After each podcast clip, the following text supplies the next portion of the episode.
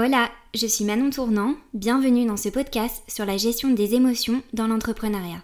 Joie, tristesse, colère, peur, nous essaierons de comprendre comment faire de ces émotions une force. L'entrepreneuriat, c'est une aventure qui nous balance entre les sentiments de puissance et de vulnérabilité en un claquement de doigts. Et ici, nous parlerons sans tabou de cet ascenseur émotionnel. Si tu aimes cet épisode, alors tu peux lui laisser 5 étoiles ou le partager en m'identifiant, ça m'aidera beaucoup. Merci et bonne écoute cette semaine, j'échange avec Enguerrand. Artiste, il fait son premier concert devant 7000 personnes à 14 ans. S'en suivent Coachella, des concerts à Miami, au Japon, tout ce qui fait rêver sur le papier. Sauf que la réalité est autre. Il a été victime de harcèlement scolaire moral et physique et vivait avec la pression de devoir performer sur scène. Enguerrand nous partage son parcours et tout ce qui l'a aidé à se sentir plus serein et à s'accepter. Alors, ça enregistre. T'es ready? Ouais, je suis ready. Ok. Aujourd'hui, je suis super contente euh, de recevoir Enguerrand dans mon podcast. Hello, hello Hello à tout le monde qui nous écoute euh, et euh, voilà, à toutes celles et ceux qui nous écoutent. Je suis trop contente de pouvoir t'accueillir sur le podcast. Alors pour la petite anecdote, on s'est rencontrés rencontré grâce à un autre invité que j'ai reçu, un ami qu'on a en commun, qui est Arthur. Mhm. Donc bah on lui fait un petit coucou et... Yes. coucou frérot Et je le, je le remercie euh, parce qu'on a eu l'occasion de passer un petit peu de temps ensemble. On a passé quoi 3-4 jours, c'est ça 3-4 jours, ouais, euh, à Osgore justement avec Arthur et d'autres euh, et, d'autres personnes et c'était super chouette. Et on a eu pas mal de points en commun sur des, des, réflexions, notamment bah, sur l'aspect émotionnel, vulnérabilité et peut-être aussi les projets professionnels. Mhm. Euh, alors, est-ce que tu pourrais te présenter comme tu le souhaites pour les personnes qui ne te connaissent pas encore? Ouais, alors c'est toujours complexe parce que, euh, je sais pas, je, fais euh, plein de choses différentes et je suis souvent attiré par plein de, choses différentes, des désirs complètement différents. Mais du coup, moi c'est Enguerrand. Je fais de la musique depuis que j'ai 12 ans professionnellement, entre autres. j'ai toujours été passionné par le cinéma, par l'écriture aussi. et donc à côté, dans mes projets en tout cas, bah, je, fais tout ce qui est mes clips, les directions artistiques aussi. Euh, mais ça m'a saoulé, du coup, euh, enfin, je me suis assez prouvé à moi-même que faire des trucs tout seul c'était possible, donc maintenant j'essaie de m'entourer de plein de gens et surtout de. de euh, on parlait de vulnérabilité tout à l'heure, de mettre vulnérable un petit peu aussi à leur talent et mm. d'être surpris par tout ça. parce que je crois que ce qu'on désire au, plus profond quand on fait quelque chose qui nous tient à cœur, mm. c'est pas forcément d'être toujours dans la surmaîtrise, mais aussi de pouvoir de garder cette volatilité, cette volatilité qui est ce que ce qu'on crée, qui nous surprend à chaque fois, quoi.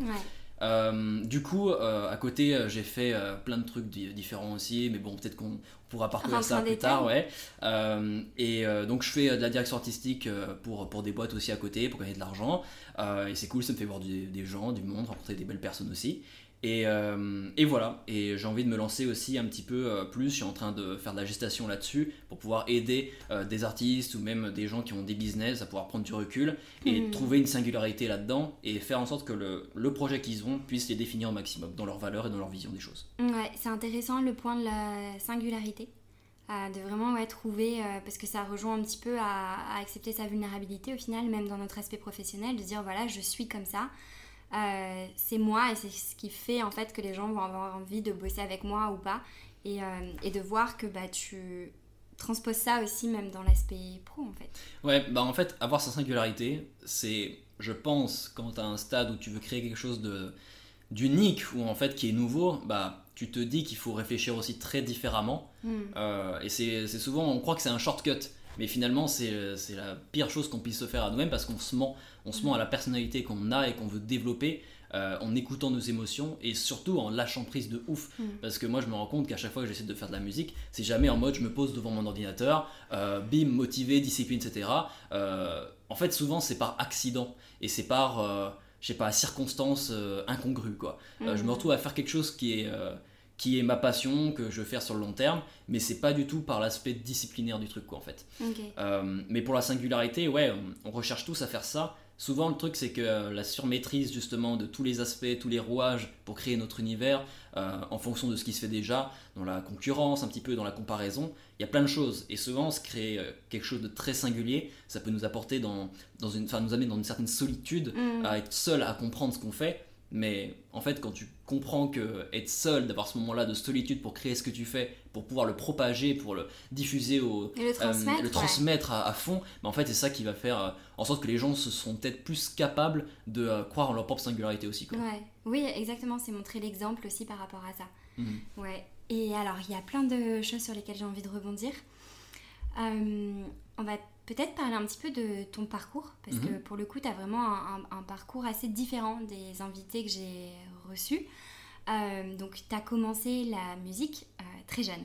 Ouais, Ouais. à euh, mes 6 ans, ouais. À tes 6 ans, c'est ça. Donc, tu as commencé la musique très jeune. J'ai vu une, euh, une vidéo de toi, tu m'as raconté un petit peu ton histoire, et euh, il y avait une vidéo que tu as, as diffusée qui s'appelle Mon histoire, Mhm. où tu expliques bah voilà, un petit peu ton, ta relation avec la musique au fil des années. Est-ce que tu pourrais euh, commencer à, à nous en parler un petit peu? Parce Ouais. Euh, bien sûr, et puis euh, je, ouais, souvent ce que j'aime bien faire, c'est bah, quand on a un échange et que je parle un petit peu de mon histoire, ça permet aussi de donner un nouvel angle à, à tout ça et de pas forcer les gens à voir cette vidéo aussi, même si ça leur fait plaisir. que, bien Parce sûr. que ça me surprend et j'ai été trop content parce que tu l'as fait, tu as regardé cette vidéo, alors qu'en vrai tu connaissais pas mal Ouais. de- d'aspects et d'axes de ma vie. quoi. Alors pour commencer, j'ai fait du violon, j'ai été inscrit au conservatoire quand j'ai eu 6 ans, euh, donc pour faire du violon. Donc j'en ai fait pendant 11 ans jusqu'à mes 17 ans. Euh, ma sœur aussi à côté faisait du violoncelle. Donc euh, de temps en temps on faisait des petits duos ensemble, mais c'était on faisait du Peter Gabriel, tu vois, ensemble. Et ensuite, en fait, je pense que je, je peux pas te dire que j'ai été naturellement amené à la musique parce que je le souhaitais, etc. Ouais. Mon père a toujours souhaité que je fasse des choses avec, avec ma sœur, qui euh, crée des conditions, le contexte pour qu'on fasse des choses ensemble. Donc du coup, euh, il, il nous a dit, ok, bon, bah, vous amusez à faire de la musique, bim, je suis des ordinateurs et des logiciels, et puis, et puis voilà quoi. Donc euh, on a commencé à faire ça de manière très innocente. Ouais, Et, spontané. euh, exactement, voilà. Et du coup, bah, euh, je faisais de la musique un peu radicale parce que euh, mes parents m'avaient un petit peu bercé à tout ce qui était Fear Factory. Euh, J'ai pas des groupes très très dans le hardcore et dans le metal aussi. Et dans l'électro aussi, donc euh, cette convergence s'est créée naturellement, euh, inconsciemment dans ma tête. Du coup, je faisais de la musique avec des voix saturées à fond. Euh, on était deux mômes sur scène, dont moi torse nu, à gueuler et à scander des, euh, des, des- des trucs, tu vois. Ouais. Et les gens, ils, ils nous regardaient sur scène en mode, mais c'est quoi ces deux mômes de, de 12 et 13 ans qui font de la musique, quoi? Enfin, ouais, c'est ça. très chelou. Ouais, parce que donc, quand vous avez commencé votre groupe, toi, t'avais quel âge? T'avais 12 ans? J'avais 12 ans, ouais. Et ta sœur, elle avait 13 ans. Exactement. Vous Ouais, avez un an d'écart. Ouais, c'est ça. Mm. Et euh, on a fait notre première date à, à Besançon. On Ouais. habitait pas très loin à ce moment-là. Et euh, en fait, c'était dans un après-midi électronique, c'est-à-dire que les gens étaient là euh, au cours d'un de- sur les quais pour écouter de la musique tranquille et se sentir apaisés, tu vois, euh, sérénité au max. Et, et en fait, nous on s'amène avec le son vachement radical, tu vois. Et finalement, les gens se sont tous levés, sont venus sur les, vers les tonnelles en dessous desquels on, on jouait. Et euh, après notre concert, ils sont tous repartis. Et là, on a compris qu'il y avait un, Un un truc. Mais je pense que c'est surtout euh, toutes les personnes qui avaient autour de l'équipe qui organisait ce truc-là. Plus mon père, il s'est dit Ok, là, je sens qu'il y a un truc à exploiter. Ouais. Euh, et en fait, bah, naturellement, on a fait des concerts par-ci par-là. On a été entouré d'une association à Besançon aussi. Et. Et ben, on a pu jouer au Transmusical de Rennes, euh, mais c'était ça, ça fait partie des premières choses qui nous ont donné de la visibilité parce qu'on a été interdit de concert. Euh, donc, euh, vu qu'on avait en dessous de 16 ans et qu'il n'y a pas le droit de travailler, tu vois, en dessous de 16 ans, bah, ils nous interdisaient de concert. Donc, il y avait souvent dans les salles de concert quand on jouait annulation pour raisons administratives. Donc, voilà, il y a eu plein de choses qui sont passées. ouais, donc ça a dû être quand même assez lourd au niveau administratif. Vous avez dû batailler un peu. Ouais, bah, c'est surtout mes parents qui l'ont fait, Ouais. qui ont les- fait les rendez-vous avec la préfecture, du Jura à l'époque, tu vois, les trucs un peu relous. Nous, on était un peu externes à tout ça, mais euh, on n'était pas trop dans la recherche de euh, réaliser tout ce qui se passait. Donc, euh, ouais. on faisait un truc. quoi Juste kiffer euh, sur le moment? Ouais, je crois qu'on se posait pas de questions, quoi. C'était ça notre plus grande force aussi. Euh, et du coup, bah, on est privé de concerts à plein d'endroits. Du coup, trop, trop marrant. Laurent Ruquier en parle dans, à sa radio. Canal Plus en parle. France 2, on, a, on passe dans le JT de 13h avec Elise Lucet. Donc, assez marrant le truc. Et ça fait que tous les médias ont été avec nous. Donc, ça a mis de la pression sur la préfecture. Et on a pu jouer au Transmusical de Rennes, qui est un des plus gros festivals de France et, euh, entre guillemets, dénicheur de talent aussi. Hmm. Donc il nous, il nous met sur le, le hall 9 qui est la plus grosse salle où tu as 7000 personnes. Pression de dingue parce que nous on a moi j'avais 14 ans à ce moment-là. Euh, pression de dingue parce que les gens nous attendent au tournant. Les pros sont là aussi pour voir quels sont ces deux mômes euh, qui vont faire de la musique as fuck euh, genre euh, dans, dans ce festival, tu vois. Et donc là, à ce moment-là, est-ce que tu as vu un truc qui a un petit peu basculé de ton approche plus innocente de je veux m'amuser avec ma soeur, je veux faire de la musique, tout ça, c'est chouette, c'est cool, on tient un truc. Ouais. Ah, ok, là peut-être ça devient peut-être un peu plus sérieux ou plus pro, et justement, tu as le, t'as le track, est-ce que ça a changé à ce moment-là? Là je crois que euh, la plus grande, euh, un, un aspect assez conséquent dans mon éducation, ça a été de faire que, enfin, pas de faire du coup, c'est pas moi, mais c'est que mes parents, surtout mon père, ne m'ont jamais parlé comme si j'étais un enfant. Hmm. Parfois, ils ont pu m'infantiliser de ouf. C'était un problème plus tard, mais par contre, ils m'ont toujours parlé comme un adulte euh, dans le côté radical. Du coup, je savais très très bien, ils faisaient pas de juste mesure. C'est-à-dire que dès qu'il y a un, un truc qui allait pas, ils me disaient cash, même que ce Mm. soit dans leur relation. Donc j'étais autour de tout ça, donc j'ai été très conscient rapidement de qu'est-ce qui se passait. Juste l'aspect innocent, ça a duré deux mois. Après, j'étais dans la, dans la maîtrise Dans de, concret, ouais. dans la maîtrise de, il fallait que ça se passe bien, quoi. Et quand tu dis dans la maîtrise de il fallait que ça se passe bien, ça se, ça se traduit comment? Bah, des répétitions euh, à fond, quoi, Ouais. des heures et des heures de répétition, euh, des interviews où c'est euh, euh, notre père qui nous entraînait à, à- À à répondre. à chaque question avec des questions pièges, etc. Donc tous les sens. Donc il y avait vraiment ce truc à la Jackson Ouais. 5, tu vois, du, euh, du très, truc vachement coaché euh, à fond, quoi. Et euh, donc ouais, il y avait aucun moyen que ça se passe mal parce qu'on faisait les, les choses comme c'était prévu. Mais par contre, tu prenais aucun plaisir. Euh, c'était genre ok à l'affût de déjà faut à tout prix euh, bien effectuer la chose quoi la répliquer et, euh, et voilà mais en tout cas ça s'est super bien passé Euh, les gens nous ont pas balancé des canettes de bière sur la tronche donc c'est cool Ils vous ont pas hué non effectivement et, euh, et les gens sont restés et ça un public qui reste c'est toujours euh, c'est Bon rare signe. quoi Ouais. c'est toujours bon signe, ouais.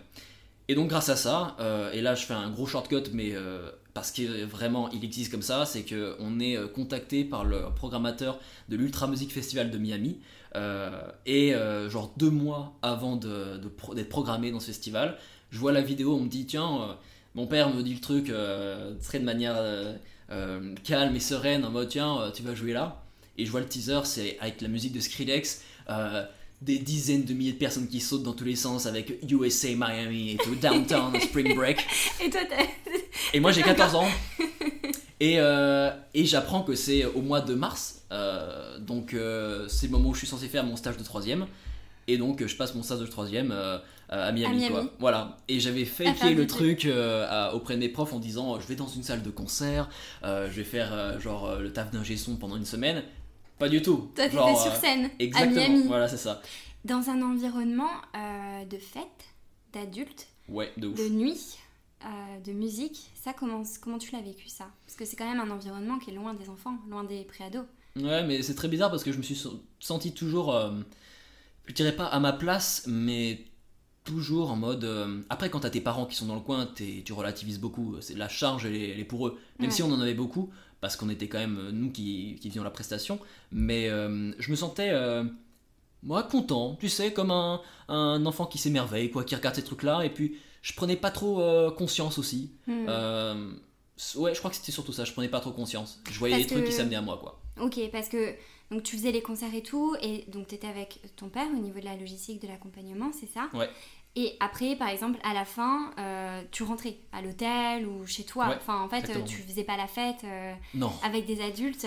14 ans, ouais. ça- bah ouais, mais bon, tu vois, quand, tu baignes dans ce milieu aussi jeune, tu côtoies des personnes plus âgées, tu peux côtoyer d'autres fréquentations. Enfin, je sais pas, ça peut te faire grandir aussi plus vite sur l'aspect fête, pas que sur l'aspect découverte et tout, qui peut être très positif, mais peut-être Mm. aussi un petit peu jouer avec le feu sur l'aspect fête.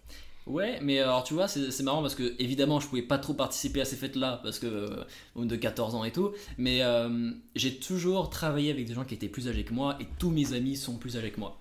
Donc j'ai jamais eu vraiment de mal à me dire, à me projeter en tout cas dans ces milieux-là, Mm. à me dire que je peux aller faire la- le spring break et tout avec, euh, avec je sais pas, des nanas, etc. Alors que j'ai 14 ans, enfin ça, ça me paraissait pas du tout euh, illogique, tu vois, ou trop irrationnel. C'était normal quoi, c'était ta Ouais, bah franchement, je, je- en fait, je me suis jamais mis de barrière de légitimité. Bah ouais, ok, ça c'est une, c'est une bonne nouvelle. Donc Ouais. Miami, Miami, euh, Universal et, euh, nous accompagne euh, à ce festival-là, donc on signe juste après chez Polydor. Euh, ensuite, bah voilà, il se passe des choses, on fait des clips euh, avec, euh, avec le réalisateur de Skrillex entre autres, qui a fait ses clips avec le- l'enfant, tu sais, qui, qui, qui voit genre un psychopathe qui va capturer tout ça, qui a fait Bangarang aussi, donc on a eu des, des bons partenaires au niveau de la DA aussi. Euh, et puis il se passe plein d'autres choses, on, on est programmé au festival de Coachella en 2014, euh, on est invité au Grand Journal aussi, donc mais coach est là, quand même. ouais mais euh, encore une fois, je, je me posais pas la question. Quoi. On me disait, ouais, tu vas jouer là, c'est cool. Mais je crois que je, je voulais pas trop ouvrir ma, ma, ma, gueule, tu vois. Ouais. pourquoi tu voulais pas? Bah en fait je, je, savais que, que ça allait mal se passer si je l'ouvrais surtout si je l'ouvrais auprès de, des, des, gens dans le collège tu vois où bah, je savais que l'image que ça peut avoir j'étais dans la campagne les gens peuvent pas comprendre Ok, parce que ça, c'est un angle que j'aimerais aborder. Donc là, on voit, tu as une vie euh, d'une personne qui sort de sa campagne, comme tu viens de le dire, qui sort de sa campagne, qui sort de son collège et de son environnement où tout est plus ou moins tracé. Tu vois, tu vas, tu vas, tu vas à l'école, tu rentres le soir, tu prends ton goûter, tu fais tes devoirs et tu y retournes. Mhm. Toi, t'as pas fait ça. T'es parti à Miami, après t'es parti à Coachella et... Non, alors je l'ai fait. Hein. Euh, je suis pas, je suis pas un enfant star, je suis pas Jordi, tu vois. Mais, Mais justement, quand t'allais à l'école, quand t'allais au collège, mhm. euh, toute cette période-là, comment ça s'est passé pour toi? euh, bah écoute, c'était une grosse dualité parce que moi j'ai subi le harcèlement scolaire aigu, quoi, vraiment très hard. et et en fait, euh, c'était juste très bizarre de, de, la veille faire un concert devant des centaines, des milliers de personnes euh, et le lendemain se faire tabasser. quoi. Hmm. C'est un, un, côté très contrasté qui, est, qui était difficile à, à, ouais, à déconstruire, quoi. À comprendre. Parce que, euh, donc, j'ai quand j'ai regardé ta vidéo, tu as dit une phrase, là tu dis bah, que, que c'était quand même un harcèlement assez fort. Mhm. Et tu as dit les gens me faisaient la misère, je vivais en enfer, on me frappe dessus, on me crache dessus. Euh, ça, ouais, comment t'en parlais à tes parents, t'en parlais à quelqu'un, comment est-ce que comment est-ce que ça se passait? Ouais, j'en parlais, ouais. Mais c'est très compliqué parce que je pense que même les même les, professeurs ne savent pas comment euh, agir. Et c'est très difficile parce que t'imagines prendre un parti pris mm. envers un élève et c'est vachement compliqué quoi. Donc euh, j'en parle à mes parents, mon père il a été magique là-dessus parfois peut-être un peu trop radical, c'est-à-dire qu'il allait toujours confronter les gosses qui, qui, me harcelaient. Il allait les voir? Ouais, il allait les voir. Et il prenait euh, comment dire, un gros danger, un gros risque. Parce que t'imagines, euh, ça, ça, se passe mal, et il a la responsabilité de ce qui se passe à l'extérieur du collège aussi, quoi. Hmm. Euh, et voilà, donc ouais, il y a plein de fois où je me suis retrouvé la tête sur le trottoir, où, où vraiment ça se passait très mal, etc. Que je vois l'hypocrisie des enfants qui me font la misère et qui, une fois devant leurs parents, me, me, me tendent la main pour que je leur serre la main, ah salut, etc. Et, euh, et, voilà, donc, euh, donc ouais, c'était compliqué. J'étais très différent, je faisais du violon, j'étais l'enfant sensible. Euh, je, Quand tu dis j'étais l'enfant sensible, tu bah, J'étais, comment dire, j'étais quelqu'un d'émotif, je pense. Mmh. Et surtout, je crois que j'avais un ratio de partie féminine que j'ai toujours très développé, où en fait, j'ai toujours voulu traîner avec des filles, euh, c'est toujours les, copines de ma soeur qui m'intéressaient. Euh, en tout cas, pour être avec elles, je me sortais bien, il y avait un truc vachement chaleureux. Et je crois que euh, je recherchais aussi un petit peu l'aspect complémentarité que je pouvais pas forcément avoir très régulièrement avec ma maman. Hmm. Voilà. donc voilà. Et... c'est intéressant ce que tu dis sur le fait de. Tu vois, tu as dit parce que j'étais un enfant sensible. Parce que bah voilà, tu laissais peut-être exprimer tes émotions et que tu portais pas de masque sûrement par rapport à ça. beaucoup aussi, ouais. Ouais, et que tu as dit, j'avais une part de féminité qui était, qui était là et, que, et que tu recherchais aussi euh, volontairement en t'entourant de, de personnes parce que mhm. ça te correspondait et que tu es comme ça. Et je trouve ça quand même hyper révélateur de justement toutes ces injonctions et toutes les choses. Et pourquoi est-ce que les émotions c'est aussi tabou C'est ça en fait, c'est bah, une personne, euh, non mais euh, lui c'est un sensible ou lui c'est un émotif, juste parce qu'en fait la personne ose vivre mm. ses émotions, ose les exprimer, et c'est ce qui fait qu'après on est des adultes. La plus, enfin, beaucoup d'adultes après deviennent malheureux en fait.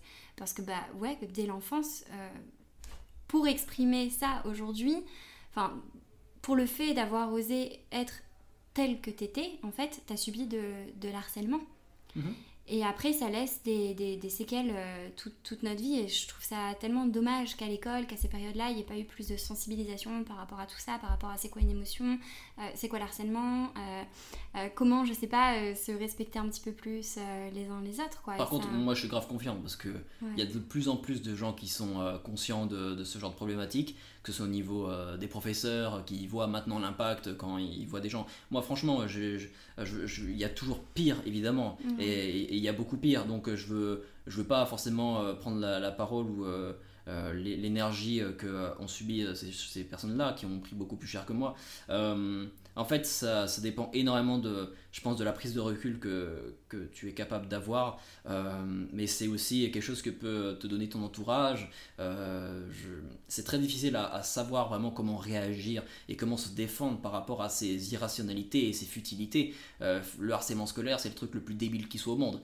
Euh, c'est, ça sert à rien, ça te fait pas du bien, ça te fera pas du bien. tu vas regretter ce que tu as fait plus tard. voilà. Mais après, c'est, j'en veux pas. Hmm. Je, j'ai, jamais. à pardonner? Je pardonne pas. Enfin, j'oublie pas.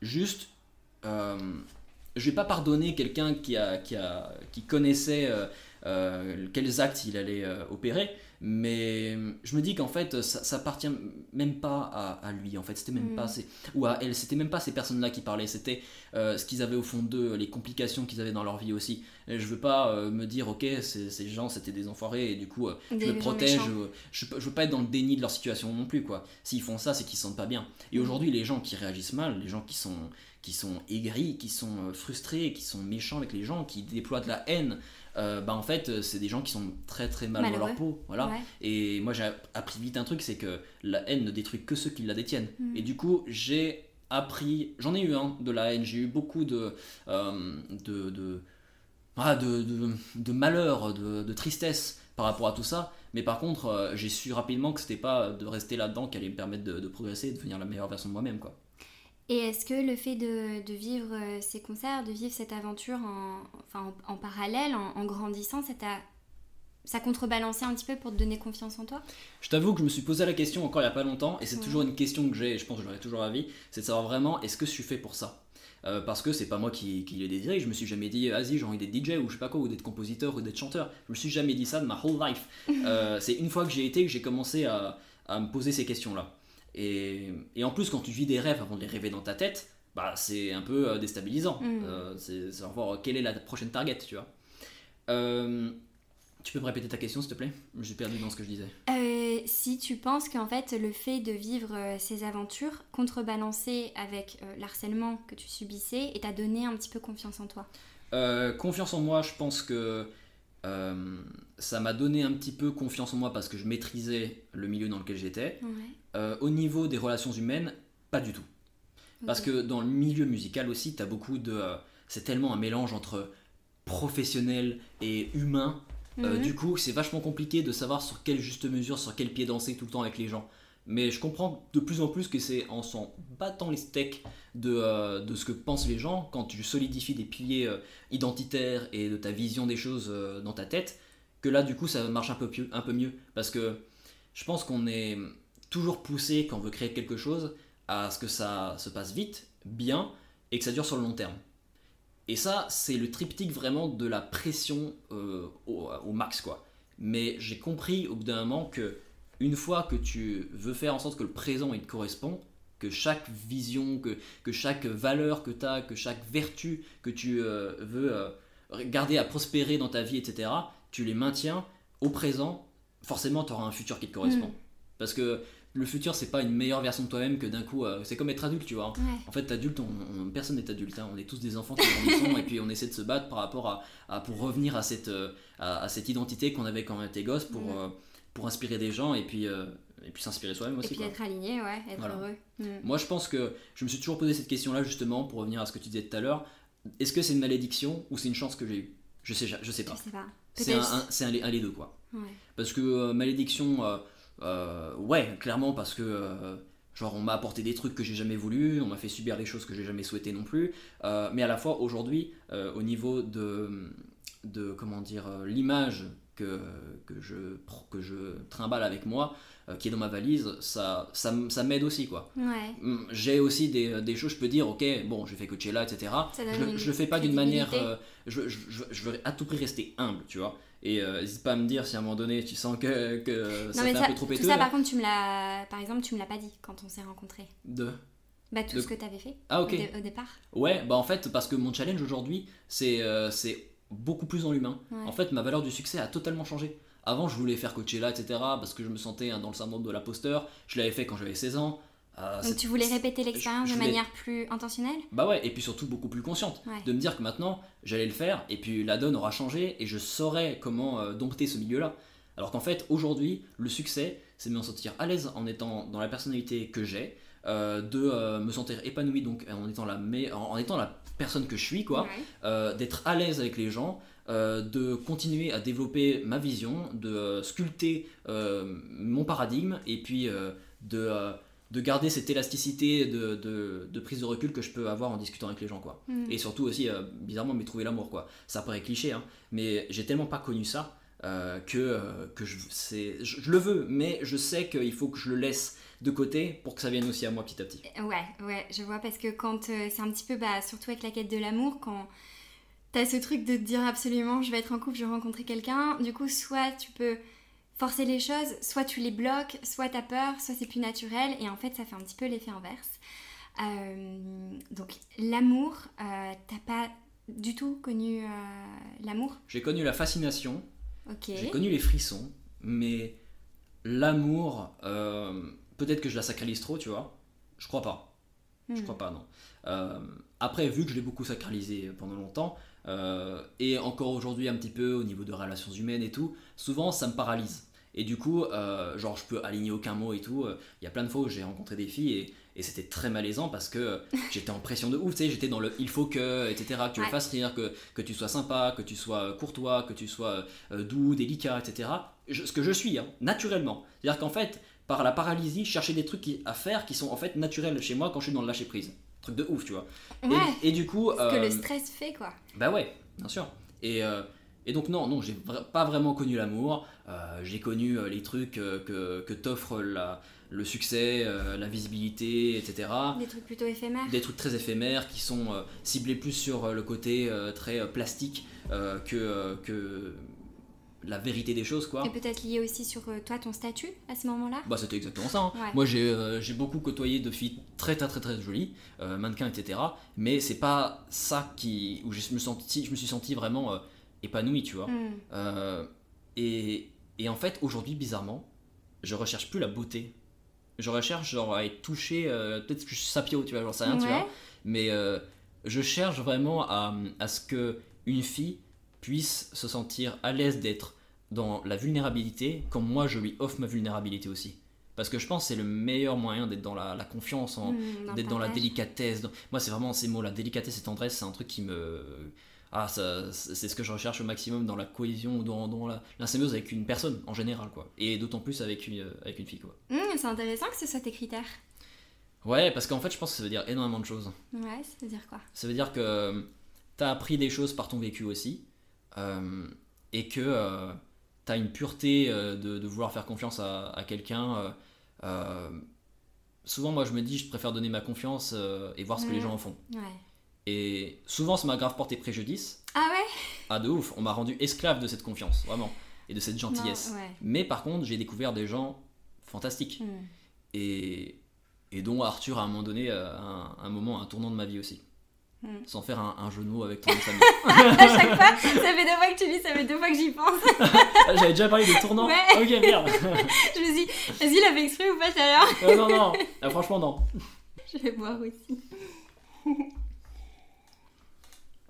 Donc aujourd'hui, ce qui t'en empêche, c'est de sentir encore un petit peu ce, stress. T'as peur de quoi? T'as peur qu'une euh, personne t'accepte pas en fait? Et c'est marrant parce que dans, le truc de quand on rencontre quelqu'un et qu'on se dit euh, il faut que euh, je sois sympa ou il faut que absolument que je sois comme ça, machin, tout ça, c'est parce qu'on soucie est-ce que la personne va m'accepter, est-ce que la personne va m'aimer avant même des fois de se poser la question, mais moi, est-ce qu'elle me plaît, cette personne? Ouais, parce qu'on est dans le sur-challenge en fait. Chaque euh, rencontre va être en mode une opportunité pour te prouver à toi que tu peux plaire à quelqu'un. Mhm. Et tu vois, j'ai fait un truc, euh, c'était bah, hier dans le train, euh, j'étais à côté d'une fille, et je leur en parle pas du tout pendant tout le trajet. Je lisais mon bouquin, et elle aussi le sien, un truc très médiéval, je crois, sur les Templiers. Et, et en fait, au bout d'un moment, je, la trouvais ni forcément jolie ou je sais pas, juste je me, je me sentais euh, à l'aise dans ma tête parce que dans la transition que je vis actuellement, euh, comme je t'ai parlé, de, me focaliser sur vraiment le fait de me foutre de ce que les gens pensent de moi, bah en fait euh, j'étais, j'étais bien, même pas lui parler ça m'allait en fait. J'étais serein avec ça. Ouais. De pas créer, de pas générer à chaque fois l'opportunité, tu vois. de dire, ah, il y a une fille à côté de moi. Vas-y, crée le, convertis, convertis de ouf direct, tu vois, genre, pression de taré. Et du coup, genre, au bout d'un moment, genre, elle, elle lit, elle ferme son livre, etc. Et puis au bout d'un moment, elle me tape un bâillement, mais long de ouf. Et là, je suis genre, ah, il est long celui-là. Comme ça. Et du coup, euh, création d'interaction euh, rapidement, elle rigole. Et puis on discute un petit peu, on se demande ce que, ce que fait l'un et l'autre dans, dans la vie et tout. Et puis euh, elle va prendre son RER. Euh, je la suis, je la suis jusqu'au RER. Et j'ai ressenti une satisfaction de ne pas lui demander son Instagram. Ouais, ok, que c'était juste pour la spontanéité du moment. Exactement. J'avais rien à prouver. J'étais juste un être humain qui avait été. et elle aussi sur mon, mon chemin. Voilà, ça suffisait. Ouais, ouais.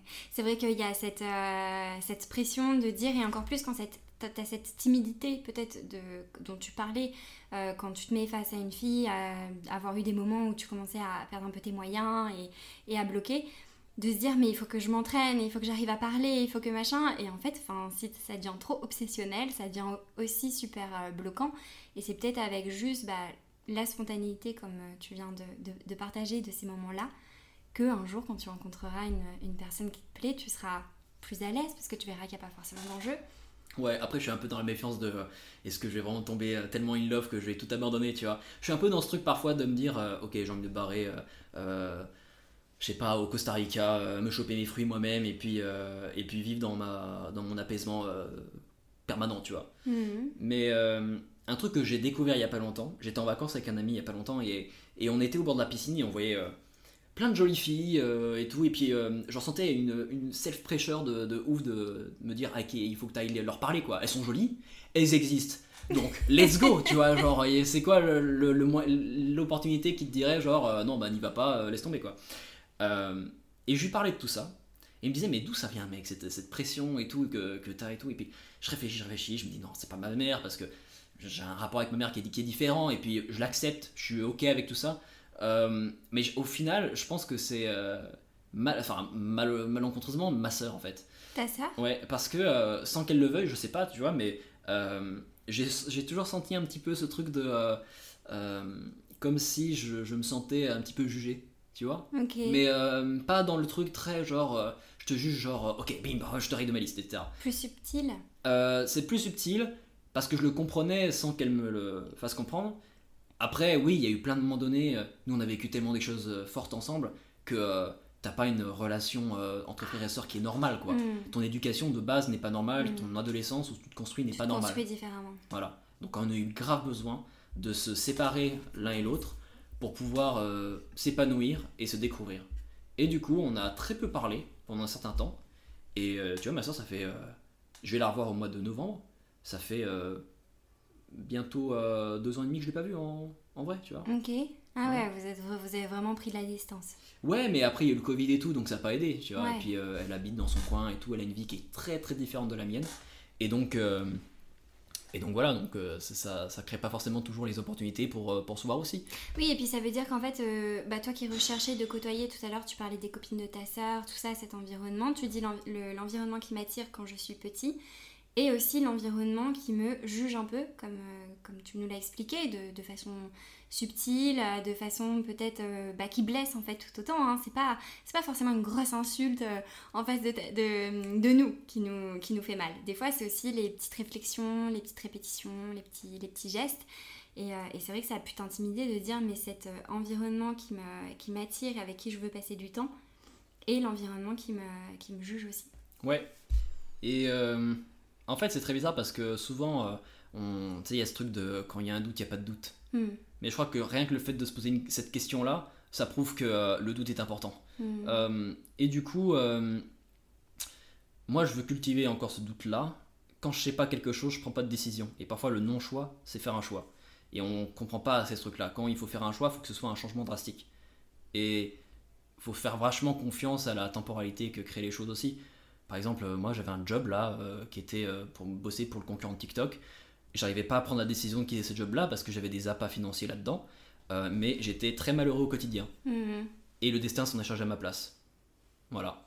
Et du coup, j'ai quitté ce job par des raisons propres à l'entreprise. Et, euh, et voilà. Et puis maintenant, je me sens, je comprends euh, l'importance d'avoir du temps pour soi et de maîtriser le temps qu'on peut consacrer pour soi-même et pour les autres. Et de ralentir quand on veut ralentir, Mm. d'accélérer quand on veut accélérer, quoi. Ouais, qu'il y a des moments pour tout en fait. Il faut pas tout le temps être dans le speed et comme tu dis dans la prise de de décision et que des fois on est juste un petit peu paumé et que c'est ok. Ouais, bah de, et c'est- c'est grave ok d'être paumé, comme tu dis, très Ouais. bien. C'est genre euh, normal, et on est tous fucking paumés sur cette planète. Juste, on essaie de trouver des, des outils pour solidifier notre, euh, notre, euh, notre destinée, notre chemin, quoi.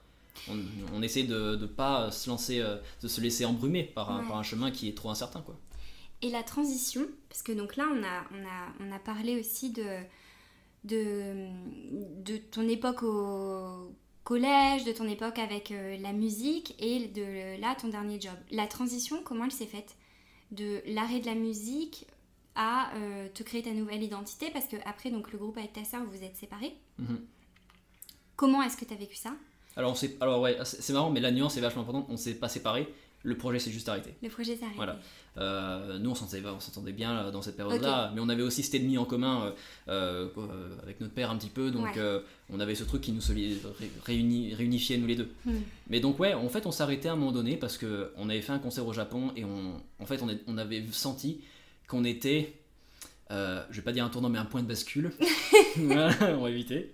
Euh, où en fait, on savait que même quand on allait euh, essayer de choper un nouveau public dans un autre continent, on se sentait encore un peu comme euh, quand on avait 13 et 14 ans. Dans le truc où en fait, euh, on savait pas où ça allait. Et on sentait aussi petit à petit que le- fait qu'on soit plus enfant et qu'on devienne des adolescents, ça nous enlevait cette force qu'on avait au Mm. début de phénomène, tu vois. Ouais. Et on n'avait pas anticipé ce truc-là. Pourtant, c'était le truc un- le plus important. Et euh, donc, au bout d'un moment, euh, moi, j'ai fait des choses qui, euh, musicalement, euh, qui me disaient plus de- d'explorer, parce que j'étais aspiré par la tendance, etc. Donc, je faisais des trucs qui étaient euh, plus du tout uniques, qui, parce Mm. que justement, je Je recherchais. voulais que ça fonctionne en fait. Je voulais que ça fonctionne de ouf, parce que je voyais qu'il y avait des freins encore. Alors que je pensais qu'on était sur un fil conducteur facile. Ouais. Et, euh, et puis en- ensuite aussi, il y a eu euh, le fait que Universal, Polydor, tout ça euh, nous disent allez, il faut passer en radio maintenant. Énergie, genre nous, énergie, on faisait du rock un petit peu vénère, etc. Électro-pop. Énergie, c'était pas du tout notre cible, quoi. Donc ça nous a éloigné un petit peu tous ces trucs-là et on s'est dit ok, là, il y a un- une sonnette, enfin, une sonnette à une alarme à sonner, etc. C'est le moment C'est le moment d'a- d'arrêter. parce que émotionnellement c'est trop dur, euh, pression de ouf, euh, et surtout que genre on, on avait une pression comme si on était des superstars quoi. Hmm. Parce qu'il y avait la, la pression euh, qu'on avait de l'industrie et de ce management aussi inconscient que faisait notre père aussi quoi. Ouais. Donc le projet s'est arrêté. Moi j'avais quitté le lycée à ce moment-là. J'ai fait euh, déjà un an de lycée, euh, enfin un an sans lycée, donc j'ai fait genre une semaine de terminale, tu vois. Et, euh, t'as fait une semaine parce que t'as pas aimé? Bah non, c'est que déjà pendant déjà tout l'été, j'avais dit à mon père, voilà, j'ai somatisé un petit peu, j'ai jamais aimé l'école. Bah oui. J'ai jamais aimé ce truc de m'obliger à faire des devoirs, des trucs qui m'intéressent pas. Donc euh, ouais, j'ai fait une semaine de, de- de lycée et c'était juste le temps que je convainque mes parents de, de poser les bouquins, quoi. Et puis en fait, à ce moment-là, j'ai compris que beaucoup des gens de mon entourage aussi, euh, lorsque, lorsque j'étais un peu là... Bon, c'est bizarre, hein, ça fait un peu con de dire ça, mais la vedette un peu du lycée, enfin j'étais le mec connu du lycée, Mm. et je sortais avec euh, la fille à l'époque qui était la fille aussi du lycée, etc. Donc le cliché de ouf, tu vois. Et euh, c'est pour ça d'ailleurs que je parlais plus de fascination tout à l'heure. Ouais. Voilà. Oui, c'était le statut, t'avais réussi à être avec la fille populaire. euh. c'est ça, après euh, c'était une fille qui était euh, très gentille, mais je pense que euh, inconsciemment elle faisait des choses qui maladroitement me- m'embêtaient et me, me choquaient un petit peu émotionnellement. Mais voilà, après on apprend tous, on est au lycée, Oui. etc. Mais en fait, du coup, ouais, j'ai vu que tout ce- cet environnement-là, amical et tout, que je côtoyais au lycée, tout de suite, bah, il se volatilisait, quoi. Hmm. Et je crois aussi que j'ai essayé d'entraîner aussi ce truc-là. Parce que je, je- je voulais aussi tester euh, la, la force, la, la- la solidité de ces relations. Et j'ai vu qu'en fait, euh, c'était pas si solide que ça. Ouais. Mais euh, par, par contre, j'ai passé des super moments avec eux, etc. Je veux pas être dans le déni en, mettre, euh, en, en mode trop radical de. T'as vécu ce que t'avais à vivre avec eux à ce moment-là, et après c'était une nouvelle, une nouvelle page. Totalement, bien résumé. Et, et en fait, bah après, j'ai passé encore une année chez mes parents. Donc là, c'était très compliqué parce que mes parents étaient pas très équilibrés. Euh, du coup, euh, émotionnellement, c'était euh, très compliqué. Je vivais tout seul avec eux. Je sortais jamais de, de ma chambre. J'étais isolé tout le temps. Quand je sortais, c'était juste pour aller accompagner ma mère aux courses à Intermarché. Ouais. On va placement de produits Super U, Casino. et je m'habillais de ouf. Genre vraiment comme si C'était la sortie? C'était ma sortie Intermarché, ouais. J'allais prendre mes gnocchis à poêler, euh, j'allais prendre mon, euh, comment dire, ma crème fraîche, mon curry, mon fromage, mon iced tea, parce qu'à ce moment-là, j'étais tellement malheureux que je, je bouffais comme de la merde et, euh, et je, je buvais Tu plus d'eau. quoi. compensais avec la nourriture? Ouais, ouais, j'avais un manque de, de ouf. Et en fait, ce que j'ai remarqué, c'est que souvent l'humain, il a besoin de nouveautés. Que ce soit émotionnellement ou que ce soit en termes de matériel parfois, mais souvent l'appât nutritif ou matériel, matérialiste de, de cette nouveauté-là, c'est qu'en fait on a besoin de nouveautés émotionnelles. Et du coup, quand on sent qu'on est dans une ligne qui est tellement droite, qui est tellement genre neutre, sans sens, très insipide, Pas stimulante, ouais. voilà, en fait, on veut vivre des choses corporellement. Et du coup, euh, et parfois mentalement aussi, donc ça peut passer dans la drogue, euh, euh, dans l'alcool, dans la fumée, etc. Ou soit dans la malbouffe, quoi. Et toi, ça a été le choix de l'alimentation? Enfin, J'ai pas choisi, ouais. Ça a été ça, quoi. Mais voilà, et euh, à défaut le truc, et puis du coup après j'ai fait de la dysmor- dysmorphophobie, de l'anorexie mentale aussi, donc ça j'en ai beaucoup souff- souffert à un moment donné, et ça justement, Pendant cette période-là? Ouais, ouais, ouais. Et ça n'a pas contribué aussi à, à la confiance que je pouvais avoir en moi, quoi. En toi, et après peut-être aussi... bah forcément, tu parlais des relations hommes-femmes. Comment tu t'en es rendu compte que t'avais ça? Parce que ça, c'est tout un sujet, euh, le quoi? rapport avec le corps. L'anorexie Ouais, Bah en fait c'est que déjà je passais mon temps à me photographier dans tous les sens, à, analyser mon corps, mes joues euh, qui gonflaient, etc., soi-disant, etc. J'envoyais des photos à mes amis en mode est-ce que tu crois que mes jouets sont gonflés, etc. Ouais, donc c'était vraiment obsessionnel. Ah, c'était obsessionnel de ouf. Bah, en fait, aussi, euh, mon père était vachement là-dedans. Enfin, dans toute ma famille, il y a un passif de. de Au niveau de l'alimentation? au niveau de l'alimentation de ouf, ouais. Hmm. Et, euh, et en fait, bah aussi, je rentrais mon ventre toute la journée. euh, je me privais de manger aussi. euh, je me frappais mon ventre. je... Tu te frappais ton ventre? Ouais, ouais. Et du coup, en fait, je voulais prix qu'il soit fin, quoi. Hmm. Et c'était pas une question de, de manger léger ou etc. C'était pas un régime. hein. C'était genre, je me battais contre une, une force en- intérieure qui était démoniaque, quoi. Hmm. Et, et c'est là où j'ai connu les, les pensées négatives. Hmm. C'était un petit peu le début de tout ça. Euh, Quand tu dis pensée négative, tu mets quoi de- derrière ce mot euh, bah en fait des, des, euh, des choses qui sont malsaines Hmm. pour toi quoi. Pensée négative, c'est pas une pensée qui, qui te fait. qui, il y a eu un acte négatif dans ta vie et tu peux le rendre constructif. Non, pensée négative, c'est juste pour te détruire. Mhm, c'est C'est ton te- te- discours narratif, ouais, Ouais. ton dialogue intérieur. Exactement, ça te met au sol quoi. Le Mhm. seul but c'est ça. Et du coup, euh, voilà, enfin c'était un mélange de plein de trucs. Franchement, je pensais, j'avais déjà euh, pensé à me suicider quand j'étais euh, au collège, etc. Avec le Avec harcèlement, etc. Là, j'y ai repensé. euh, j'ai pensé plein de fois, tu vois. Mais je suis trop content, c'est que je, je l'ai jamais fait quoi. Tu l'as jamais fait. Qu'est-ce qui te. Est-ce qu'il y avait une pensée, quelque chose à chaque fois qui te rattachait à ne pas basculer dans ça? Je pense qu'il y a ce truc aussi de- d'avoir peur de le faire. Ouais. Et ensuite, ce qui est comme la légitimité, j'ai euh, toujours cru en mon importance de vivre dans ce monde. Ok, intéressant. J'ai toujours su que j'étais quelqu'un euh, qui pourrait être important pour les gens. Mhm. Je sais jamais pour, pour- comment euh, je peux le décrire ce truc-là, mais j'ai toujours aussi voulu être là. Peut-être qu'à un moment donné, j'ai le truc du sauveur, etc. aussi qui est derrière tout ça, mais j'ai toujours euh, voulu euh, avoir une importance dans la vie des gens. Mhm, Être là pour les autres aussi. De ouf, ouais. Mhm. construire des, créer des souvenirs avec les gens euh, et savoir que je peux apporter quelque chose que les gens euh, dans leur cercle d'amitié ne peuvent pas forcément euh, euh, apporter aussi. C'était mon petit challenge perso, je sais pas, tu vois, mais Ouais. je, mais j'ai, dans, en tout cas profondément, je sais que je mérite encore d'exister, quoi. Mhm. Alors que pendant longtemps, je m'étais dit, tout ce que tu as vécu, émotionnellement, tu as tellement vécu des choses hard et drastiques, contrastées, violentes, corporellement et mentalement, bah en fait, euh, ton âme, elle, euh, elle désire ne plus vivre, quoi. Mhm. Genre, ça mérite plus, en fait, tu as vécu assez de choses pour que ton âme s'envole. Et j'y ai pensé à ce truc-là. Et du coup, euh, j'ai eu une fois un mec au téléphone qui m'a dit, genre, euh, ouais, mais alors moi, ce que je me dis, justement, c'est, si j'ai vécu tant de choses, c'est que justement, bah, c'est que je mérite d'exister, quoi. ouais. Et, et en fait, ce même, cette même personne-là m'a pas mal aidé à un moment donné, parce qu'il m'a dit, genre là, tout ce, que, tout ce dont tu me parles, tes, tes, tes barrières, tes, euh, tes freins, que ta, ta surréflexion, déjà tu utilises ton intelligence contre toi, mon pote, et surtout ralentis. Mhm. Ah Allez, en PLS, T'inquiète. out. Je vais aller chercher un mouchoir, je crois que c'est le premier podcast où je pleure.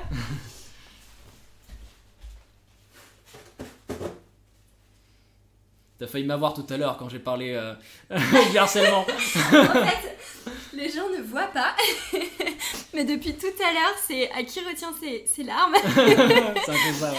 Et là, c'est moi qui ai craqué, mais depuis tout à l'heure, euh, on a des, des montées de. avec les yeux qui se, qui se, qui se Il remplissent. y a de l'émotion, ouais.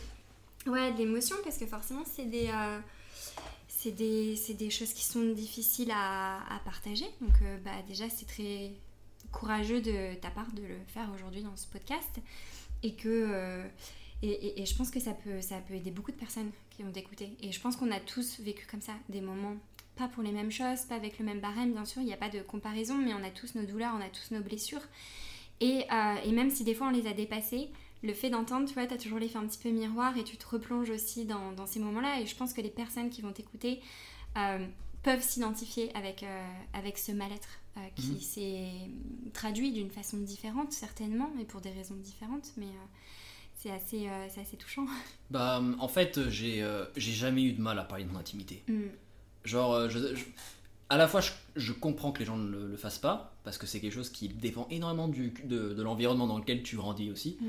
Moi, j'ai eu des parents qui m'ont parlé de tout dans leur intimité, quoi. Donc, euh, je me suis jamais dit, euh, en fait, parler de, euh, de sexe ou euh, d'amour, euh, euh, de mal-être et tout, euh, c'est quelque chose qui, euh, qui me dérangerait. Mm. Sou- Encore des membres de ma famille sont un petit peu en mode, Ouah, t'as osé faire ça, on est un peu, tu vois, euh, on prend du recul avec ça, tu vois, enfin, on espère que. Enfin, on veut pas que tu le fasses, euh, que ce soit au détriment de plein de choses, c'est-à-dire, donc je réfléchis à plein d'axes en même temps, tu vois, je veux protéger les gens tout en euh, étant Mm. dans moi, euh, comment je vis les Ouvert. choses, quoi. Voilà. Mm. Mais c'est, en fait, je- juste ça me fait plaisir aussi de parler de, de ces choses-là, parce que je, je sais que c'est tellement difficile d'avoir de la résilience Mm. et d'a- de- d'avoir euh, de, de la confiance en... Enfin, tu sais, il y a ce truc vraiment de se faire confiance Mhm. euh, qui est beaucoup plus important que avoir confiance en soi. Souvent on te dit genre, euh, allez, confiance, euh, comme dans la positivité, sois positif, etc. Et confiance en toi, ça va le faire, etc.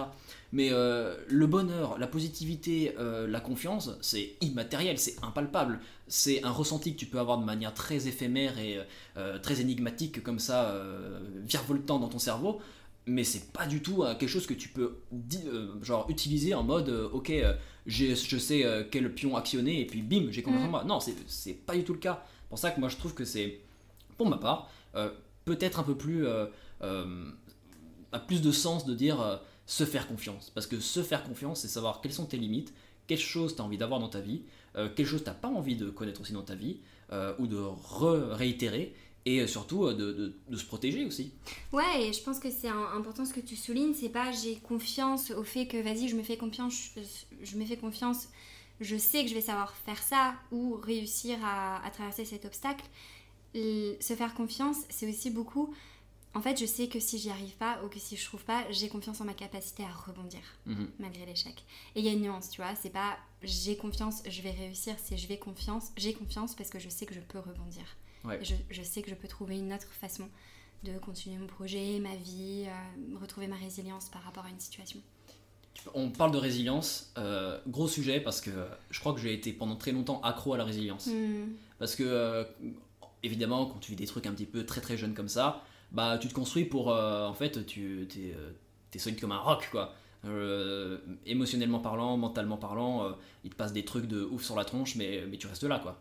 Mhm. Et du coup, euh, à un moment donné, j'étais vraiment accro à ça. C'est-à-dire, genre, à, ch- à chaque fois, presque désirer les trucs qui, qui pourraient m'arriver de grave dans ma vie pour montrer aux gens que je suis Pour résilient. prouver aux autres? Ouais. Ouais, c'était pas pour toi, c'était pour les autres. Ah non, c'était pour les autres de ouf. Parce Mm. que même, tu vois, euh, quand j'ai fait mon histoire, euh, je savais que c'était important pour moi que les gens sachent. Hmm. Et je voulais qu'ils sachent. Parce que, euh, je sais pas, je savais que c'était important, euh, ce que j'ai vécu avait, avait son importance, et comme tu disais, de pouvoir euh, parler de toutes ces choses-là de manière très libre, euh, bah, pouvait aussi permettre aux gens d'accepter ces, ces différentes pièces du puzzle de leur vie. Et, euh, et voilà. Mm. Mais même, tu vois, genre le cambriolage que j'ai vécu il y a pas longtemps, euh, bah putain, ça fait bientôt un an, hein. bizarrement, c'était au mois d'octobre. Euh, non, au mois d'août, pardon. Et en fait, bien sûr, c'était affreux, quoi. Genre, c'était euh, une des pires choses que j'ai pu vivre émotionnellement dans ma vie. Maintenant, j'ai rebondi. Cool, vachement rapidement. Et à un autre moment, j'étais content parce que c'était un moyen de me prouver que je pouvais être résilient et y arriver, quoi. Ouais, tu t'es dit. oh, Ouais, ouais. Genre, euh, il peut me passer n'importe quoi sur la tronche. Je suis là. Je resterai là. Et je vous prouverai que je suis. euh, que ma soif d'ambition et de résilience resteront toujours au plus profond de moi-même. quoi. Mm.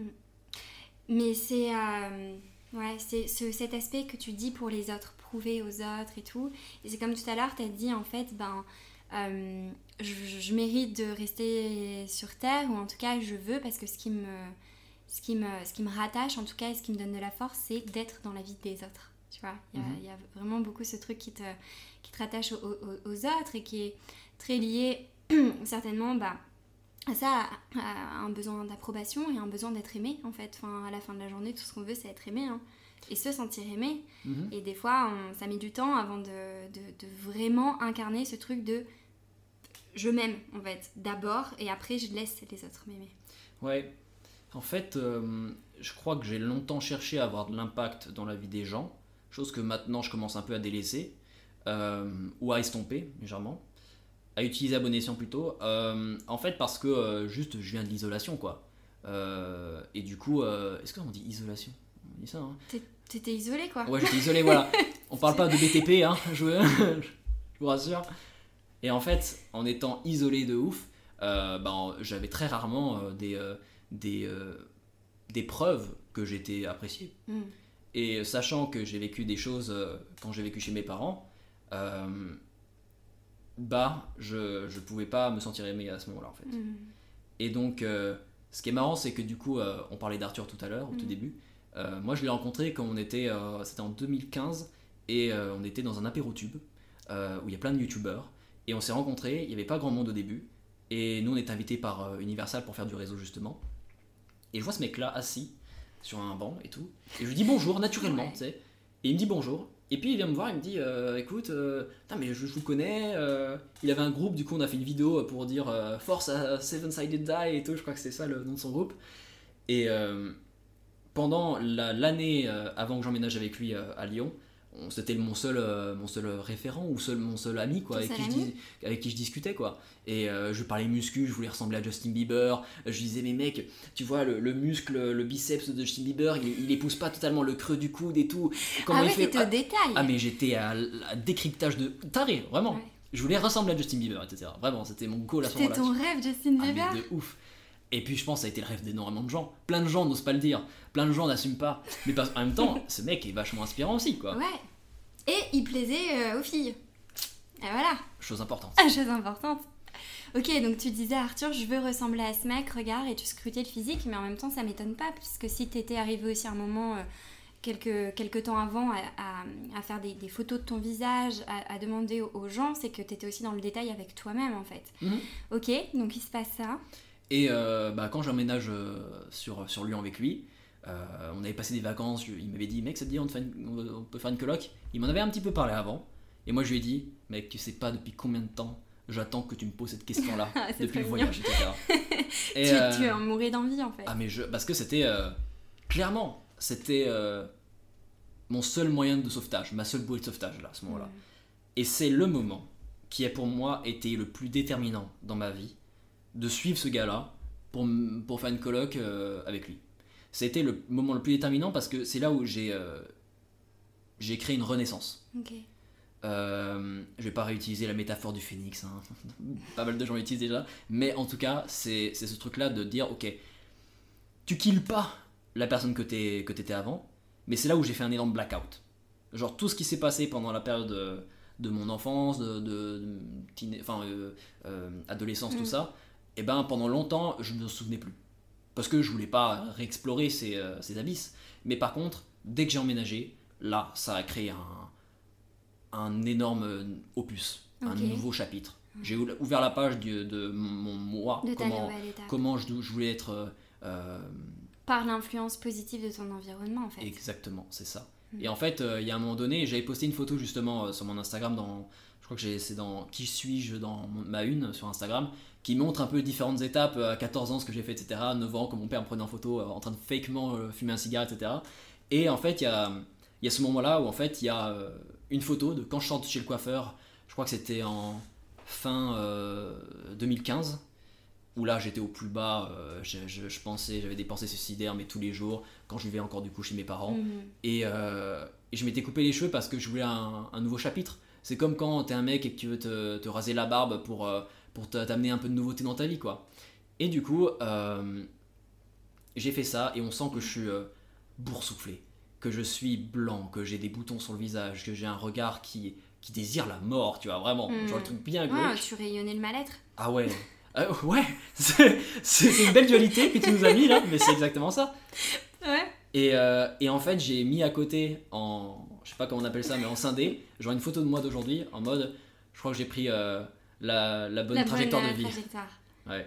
Ouais. Parce que là, tu vois un physique, euh, genre, euh, bah franchement, un petit peu glow up, je suis fier de le dire, tu vois. Et Et est-ce que tu as, réussi à te, à te détacher un peu de, de, de se dire, ok, est-ce que là, où est-ce que tu en es? Est-ce que parce que tu as, été dans l'étape où tu mangeais beaucoup et après tu te privais, après tu as été dans l'étape où tu montrais les photos de Justin Bieber en disant, je veux que ce soit comme ça et que c'était très euh, dans le détail euh, ou dans l'exigence. Aujourd'hui, où est-ce que tu en es euh, dans la relation avec, avec ton corps? Euh, je pense que c'est un truc que j'aurai toujours, mais bordel, il s'estompe. Ouais, c'est Ouais, mieux. vraiment. Ouais, parce que euh, déjà, euh, j'ai appris que vouloir ressembler à des choses qui finalement ne me rendraient pas forcément heureux. Tu sais, pendant longtemps, j'ai fait, merci pour le thé, euh, j'ai fait des hits, j'ai fait euh, de la muscu. Euh, Arthur, qui est beaucoup dans, Dans dans ça, la muscu, etc., j'étais en coloc avec lui, c'était mon seul effet miroir sur ma vie, etc., sur la personne que je suis. Je lui ressemblais un petit peu. C'était mon petit Justin Bieber à moi, tu vois. en Et du- version brune. En version. Ah, bah ils sont les. Ouais, c'est vrai qu'il y a un peu plus de blond. euh, blond vénitien, euh, Justin Bieber, mais. euh, ouais, et du coup, genre, je me suis forcé à faire de la muscu, des tractions, etc. Je commence à avoir des, une belle euh, euh, plaquette de chocolat, etc. Mais maintenant, quand je regarde cette époque-là, je me dis, t'avais ça. Genre, t'avais un physique euh, qui était euh, sec, avec des abdos. Bon, pas forcément musclé, parce que de, de base, je suis pas quelqu'un qui prend du muscle. Mais t'étais malheureux T'étais malheureux. t'étais en, en quête d'identité sans réponse. C'était important pour moi que je fasse cette, cette enfin que j'explore cette trajectoire de ma vie. Mais aujourd'hui, je suis beaucoup plus fier d'avoir le corps que, que j'ai, qui euh, enfin, qui a pas des trucs apparents en fait. Souvent, euh, on veut que les choses soient apparentes euh, pour, pour en fait que les gens nous perçoivent en 5 secondes de la manière à laquelle on désire être projeté, tu vois, dans le paraître, tu vois. Mm. C'était plus une... On a tous besoin de cette période de paraître dans la vie, et ça construit, hein. c'est comme ouais, s'inspirer des gens, vouloir recopier, vouloir ressembler à eux, ça nous fait explorer différentes parties euh, de leurs identités euh, et de leur, image qu'on souhaite euh, nous, a- nous, nous accaparer et dans Mm. laquelle on souhaiterait s'identifier aussi. Ouais, puis après, peut-être que ça t'a fait basculer dans un autre ex- extrême de, où t'es passé, comme tu disais, tu buvais pas d'eau parce que tu buvais de l'ice tea et que tu mangeais mal, à un extrême, mais de, de, de, de sport. Et peut-être que t'avais besoin, enfin, c'est ton histoire, peut-être que t'avais besoin de, repasser par là pour retrouver quelque chose de plus équilibré et que ça t'a aidé peut-être plus que si t'avais retrouvé quelque chose de façon progressive ou plus longue euh, pour t'amener où t'en es aujourd'hui? J'en sais rien, j'aurais pas. la réponse. c'est ton histoire. Ouais, et, euh, et à la fois, tu vois, euh, un truc qui m'a sauvé, c'est aussi le- la course à pied. Hmm. Euh, à un moment donné, j'ai été beaucoup trop challenger, tu vois. Et c'est au moment où justement j'ai le mec au téléphone qui m'a dit, euh, euh, qui s'appelle Bruno, euh, qui, euh, qui m'a dit euh, ralenti, que là j'ai commencé un peu à réexplorer une manière différente de faire de la course à pied. Et avant, euh, je faisais euh, du 4 minutes au kilomètre. euh, quand je cours au Paris la Tête d'Or, je, devais être le gars qui dépasse tout le monde. Euh, j'étais, euh, même si je voyais des mecs avec des t-shirts de marathon, euh, des gars euh, qui ont une allure euh, très sculptée, etc., une silhouette de taré, je devais les dépasser. Genre, je reprouver quoi. reprouver que je suis meilleur, etc., et que euh, je suis pas le premier, mais je suis le premier de loin, quoi. Et, euh, et en fait, euh, je prenais plus de plaisir parce que je chantais du track avant même de courir, alors que c'est censé être un exutoire, tu vois. T'as ton truc de la journée, et ça, c'est le truc qui est sympa à faire parce que ça te permet d'être. euh, Bien. voilà, c'est cool, c'est euh, c'est léger, c'est euh, tu t'ouvres l'esprit, etc. Tu respires, quoi. Et en fait, c'était un nouveau moyen de, de pression, quoi. Voilà. Et euh, aujourd'hui, dans ta vie, euh, est-ce que tu te sens en, en paix? Ouais, en tout cas, je, je commence à avoir les outils pour me sentir serein. Et ok. Et euh, d'être ok avec les décisions que je prends. Et ok de euh, ce que ça peut refléter comme contexte plus tard. Parce que je suis pas dans un contexte de croissance. Euh, je désire pas avoir plus, toujours plus, tout ça. Euh, J'avais un bon salaire quand j'étais dans l'entreprise dans laquelle je bossais. Et encore, je pense qu'avec tout ce que je faisais, je méritais largement mieux. Parce que responsabilité de ouf, euh, management aussi euh, de- de- D'équipe. d'équipe et tout.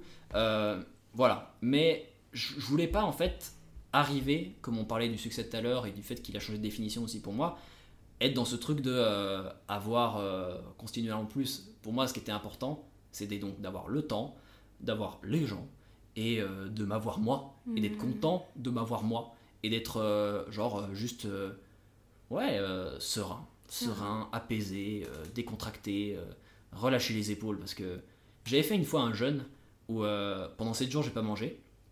Et je me suis rendu compte à quel point nos émotions, nos émotions pouvaient nous fatiguer corporellement, qu'il y avait un lien subtil entre tout ça, mais vu qu'on mangeait, enfin qu'on mange généralement trois fois par jour, voire plus, le goûter est important. Euh, Toujours. Ouais, putain, à l'époque je prenais des, du Bientôt. Nutella, cracotte, etc. Je me défonçais le bide. Bref. Euh, ça c'était la petite Madeleine de Proust là que je voulais citer. Euh, et en fait, on a tellement l'énergie pour, pour avoir des émotions euh, ou en fait ne plus prendre conscience que ça nous épuise à un moment donné. Mais finalement, on a le corps qui est complètement rigide, euh, qui, qui suffoque. Et en fait, moi j'avais presque de euh, des, des effets de vertige rien qu'au fait d'avoir de- des émotions à un moment donné, des pensées négatives ou des trucs de pression, tu vois. Et c'est pour ça que je te demande la question de est-ce que tu te sens en paix? Parce que c'est quelque chose que je vois beaucoup en coaching ou beaucoup au- autour de moi, c'est on cherche à tout prix, on recherche le bonheur. Tu sais, les gens, c'est je veux être heureux, euh, je veux ressentir du bonheur, je veux ressentir de la joie. Et en fait, quand, euh, quand je creuse en coaching ou quand je creuse autour de moi, euh, en fait, bah, le bonheur, on en parlait tout à l'heure, c'est assez éphémère. On sait pas trop ce que c'est. Un, coup, qu'est-ce qui te rend heureux? Enfin, il y a plein de choses qui peuvent te rendre heureuse ou heureux, ça peut évoluer, ça peut dépendre de, de plein de facteurs extérieurs. Alors que rechercher la paix et la sérénité et être en fait plus ou moins aligné dans une ligne qui va être stable sans rechercher des émotions forcément fortes euh, ou extrêmes qui vont nous mettre dans un état euh, wow, et ben c'est quelque chose qu'on voilà, qu'on peut aussi apprendre à cultiver et à rechercher. Et c'est beaucoup plus, je trouve, euh, mesurable. Est-ce que je me sens serein que est-ce que je suis heureux? Mhm. Mm. C'est marrant parce que tu parles de mesurable. euh, C'était une phrase que j'avais écrite à une époque où, où en fait je dis, je- tous les dimanches je mettais des phrases un peu constructives, etc. Mm. sur mon Instagram et euh, et il y avait une phrase que, que j'avais réussi un petit peu à, à converger avec plein d'autres sources. Et nous deux, on a écouté euh, le podcast de euh, Charles Pépin, entre Oui. autres. Ça nous, ça nous a bien aidé, je pense, aussi pour plein de trucs. Euh, C'était que la, la juste mesure, enfin, le bonheur, c'est la juste mesure entre le manque et l'excès. Et en fait, aussi, les, les excès émotionnels, parfois, c'est pour se rassurer, et on les génère nous-mêmes, ces, ces excès, pour se rassurer que, en fait, ce qu'on vit, bah, c'est quelque chose qui mérite d'être vécu. Mm. Et, euh, et on devient dans une pression de ouf, où en fait, tu essaies de maîtriser chaque aspect qui pourrait interagir avec, Avec tes ça. émotions, avec toi, en fait. Et, euh, et je crois qu'en fait, je deviens de plus en plus serein, parce que je comprends qu'il y a des trucs tout bêtes. Euh, imaginons, là on est dans ton podcast, il y a des trucs, on parle de choses intéressantes, tu m'apprends des choses, on s'apprend des choses, il y a un, cirque, un, un- un circuit qui est vachement sain là-dedans. Mais parfois, tu sais, on va prendre des boosts, peut-être de vidéos, etc. Et il y a des trucs qui vont être vachement inspirants pour d'autres, etc. Moi, à une époque, j'étais en mode, ok, tu prépares ton interview de ouf euh, pour que chaque phrase que tu vas dire va être Soit waouh Ouah, c'est ça. Ça impacte euh, de ouf les gens. Et en fait, aujourd'hui, c'est comme euh, le succès euh, dans ma musique. Ce que je fais, c'est la manière à laquelle je suis grave ok euh, de, la, de la construire, en tout cas, actuellement. Euh, tout, euh, toute ma manière de conceptualiser ce que je fais, et même parfois d'arrêter de conceptualiser certaines choses, je suis grave ok avec tout ça. Si t'as pas envie de moi, t'as Ouais, pas ça envie de moi. t'appartient pas en fait. Vraiment. J'ai deux questions à te poser. En gros, et c'est. Enfin, je trouve ça ouf parce que je, je demande souvent à mon invité du jour du podcast une question qui me donnera pour mon prochain invité. Et donc euh, là, c'est JCK qui est passé euh, dans mon podcast qui m'a dit bah, demande à ton prochain invité. Il savait, il savait pas que c'était toi, il connaît pas ton histoire, je lui avais pas donné le nom. Euh, et la question c'est si tu croisais le toi d'il y a 10 ans, qu'est-ce que tu lui dirais? Donc il y a 10 ans, j'avais 15 ans.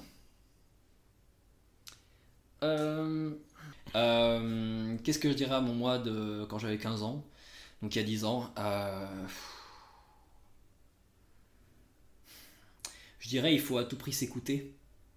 S'écouter, mais s'écouter et accepter que s'écouter, c'est faire des erreurs aussi. Mhm. Et d'être juste content que si tu as fait cette erreur-là, mais que de base, tu as choisi de t'écouter, c'était la meilleure chose à faire. Moi, je dirais ça. Après, euh, évidemment, je pourrais essayer de ricocher sur plein d'autres trucs, euh, me prévenir, etc., de plein d'autres trucs. Mais en vrai, euh, on est en plus dans une, différen- dans une époque différente aujourd'hui, donc euh, je peux pas me prévenir de certaines choses dont aujourd'hui euh, les temps ont fait que les choses ont changé, tu vois.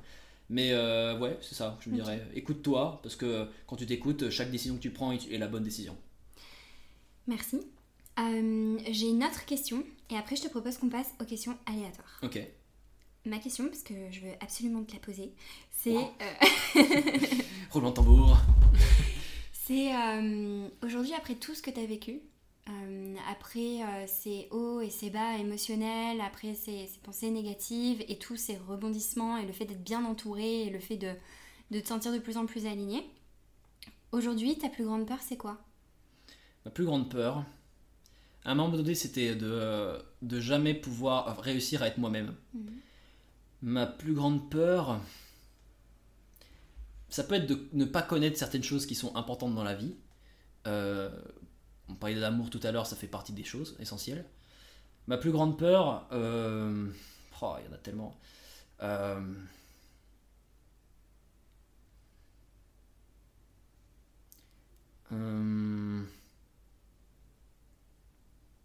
je pense que ma plus grande peur serait que, que, je, que je reste dans la, la maîtrise. Hmm. Je pense que c'est ça. Mais ça veut dire tellement de choses en fait. Bah ça fait sens pour toi. Ça, ça, fait, ça fait sens pour moi, mais la maîtrise quand elle est partout, quoi, c'est c'est invivable quoi. Mm. Donc, euh, ouais, euh, que je reste le, le plus euh, dans le lâcher prise. Ça, c'est mon, mon envie. Euh, ouais. Moi, je c'est ça. ouais. Ok, bah merci d'avoir répondu. On passe aux questions aléatoires Let's go. Allez. Alors, le petit jeu des enveloppes avec des questions super faciles, pas du tout profondes. Il y a quand même marqué sur cette enveloppe pour dire aux gens euh, surprise, tristesse, peur, joie, colère, dégoût. Ouais, Bienvenue. pas de pression. Ouais, grave. Ok, donc je suis censé piocher dans cette enveloppe. Exactement. Ok. Alors. Très belle écriture. Merci. Tristesse. Quand tu lis ce mot, qu'est-ce qui te vient en tête? Euh, Tristesse, c'est c'est peut-être l'envie d'abandonner. Euh, c'est quand on croit qu'on n'a plus du tout l'énergie et qu'on croit avoir tout fait et qu'on a cru avoir tous les outils nécessaires pour pouvoir euh, accroître quelque chose ou, euh, ou dépasser certaines peurs, monter de l'autre côté d'un mur, etc., qui nous, passait, qui nous passerait euh, infranchissable en fait, et qu'on croit vraiment que la solution c'est euh, c'est c'est d'en rester là où on en est. Hmm. Voilà. Est-ce que je peux te demander de re-répondre à la question en utilisant je à la place d'utiliser on et en parlant plus de toi? Ok. Euh... hmm, ça, ça doit être dans tes coachings, ça. C'est important, parce que là, d'un coup, je bug. Euh, tristesse. euh,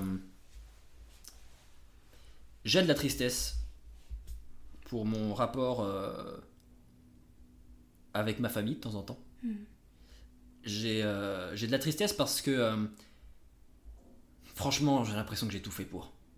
Pour qu'il y ait plein de choses qui se passent bien de donner ma confiance. J'ai fait plein de choses. Mais euh, en donnant ma confiance, j'ai vu que c'était jamais aussi facile que ça. Et du coup, ça me triste parfois. Parfois, je me dis, euh, mes parents, ils, vont mourir, euh, et j'espère que j'aurai tout fait pour que ça se passe bien. Et en fait, j'ai pris toujours des décisions pour, que, pour me prouver que je mettais les choses en, en, en action, que les choses en œuvre, pour que, que, que les choses puissent aller mieux, quoi. Hmm. En leur prouvant que, ok, le monde il est bien, tout ça, et que tout bien, quoi, vraiment. Et euh, j'ai fait beaucoup de choses, juste aujourd'hui ça n'a pas suffi, quoi. Ok. C'est marrant parce que j'ai fini ma phrase genre euh, comme tu sais comme si je tenais un papier chez- à Colanta genre euh, écoute Sandrine tu fais beaucoup de choses sur le sur le camp mais émotionnellement tu donnes pas assez Ça ne va pas. voilà on éteint le feu, je sais plus ce qu'ils disent. C'est ah bordel J'ai regardé cette émission de ouf quand j'étais gosse, mais. Euh... On éteint pas le c'est. Ah là, pourquoi c'est ce genre de truc qui arrive à ce moment-là? Je sais pas, mais c'est intéressant d'avoir euh, d'avoir repris la, la question avec le avec le jeu. Et, Ouais. et je trouve que c'est euh, quand on. Enfin, ça fait partie de la gestion émotionnelle quand on utilise le on. Euh, quand on utilise des, des, des trucs comme ça pour mettre une certaine distance, en fait, automatiquement entre euh, bah, ce qu'on ressent et ce qu'on et ce qu'on va dire. Et c'est c'est vrai que c'est un exercice qui est pas facile à faire, donc je te remercie de l'avoir refait. Bah merci, euh, j'ai appris aussi des choses en, en le faisant. Et juste, en fait, ce que, ce, que, ce que ça a prouvé, et ce qui est intéressant dans ta technique, c'est que en fait, on parle de deux choses différentes. Mhm. Totalement différentes. Ouais. Mm. Et ça qui est intéressant. Je peux te reposer la même question?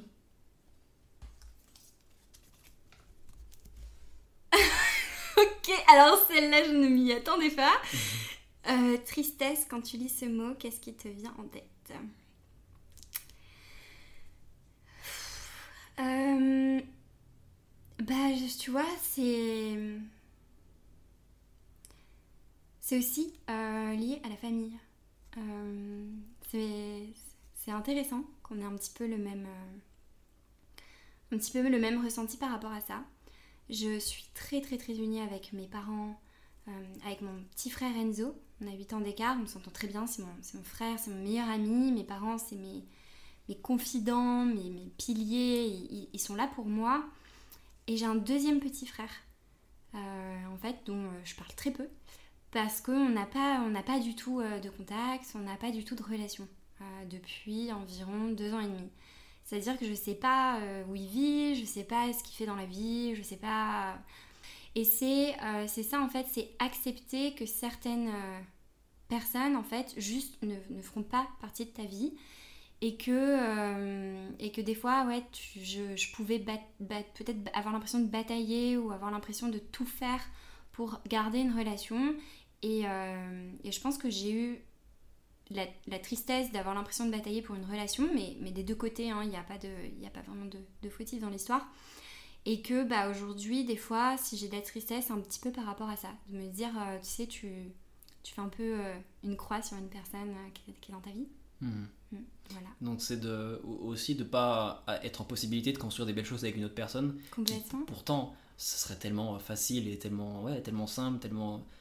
Ouais, mais non, en fait, ce serait pas simple. Donc euh, j'ai accepté qu'aujourd'hui c'était comme ça. d'accord. Mais, mais, mais, mais juste, bah forcément, tu peux accepter et quand même être. euh, je suis quand même un peu triste. Voilà. Ok, d'accord. Voilà, je pense que là, euh, spontanément, c'est ce qui me vient. en Ok, d'accord. Alright. Bah, merci de m'avoir posé la question. Euh, bah écoute, je te remercie euh, d'avoir partagé ce moment avec moi. C'était beaucoup d'émotions de mon côté aussi. de- Bah, de merci pour ton invitation et, euh, et c'est cool qu'à travers ce qu'on fait aussi dans, dans nos vies, nous les deux, ça puisse créer les conditions et les- le contexte pour, pour se voir aussi, quoi, et puis Ouais. discuter de choses un peu plus profondes. Et c'est cool. Ouais, merci. Bah, merci à toi.